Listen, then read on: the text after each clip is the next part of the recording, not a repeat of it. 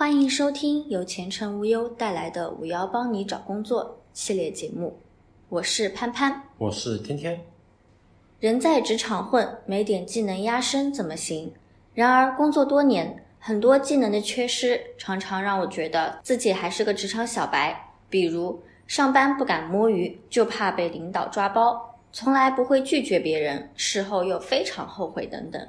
下面就来仔细盘点一下职场中那些让人羡慕的技能。技能一：明明在摸鱼，却让人以为你在认真工作。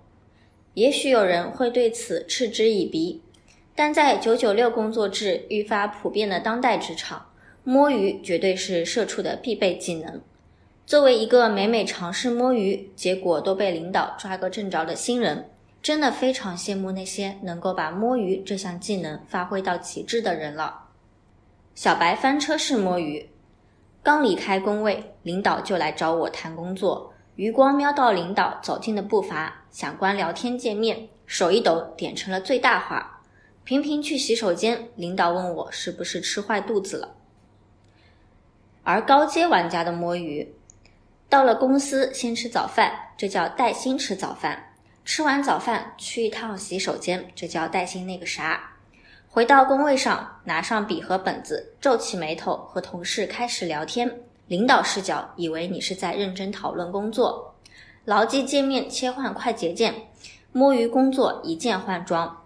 总之就是神不知鬼不觉地利用工作时间摸鱼，反向压榨老板，并且还能让领导觉得你在认真工作。技能二：果断勇敢地和同事说不。职场老好人自述：作为一个不会拒绝别人的人，我承受了太多。大家嫌累的工作交给我，有同事出了突发状况，他的工作也交给我。办公室打印机坏了，还是找我。甚至有一次，我已经离职好几个月了，接任我工作的前同事还半夜打电话问我工作问题。在同事眼里，我就是一个来者不拒的老好人。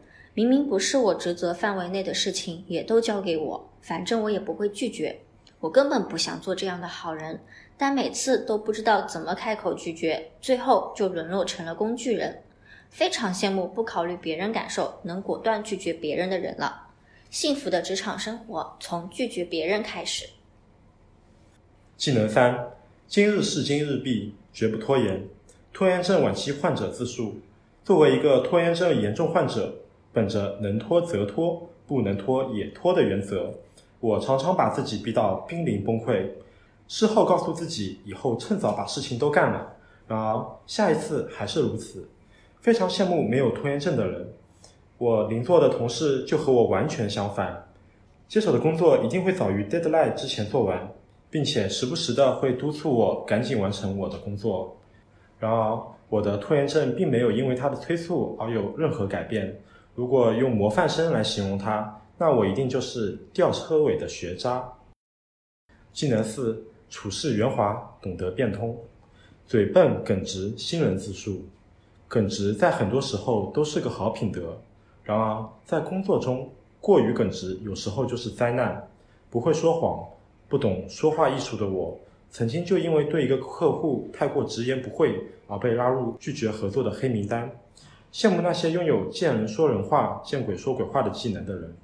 哦，不应该是处事圆滑，懂得变通。总之。即使面对讨厌的客户，以及让人怀疑对方是不是在梦里完成的糟糕方案，也能将其夸赞一通后，用对方能接受的理由拒绝的技能，大概是我这辈子也无法学会的吧。本期节目到此结束，感谢收听，我们下期再见。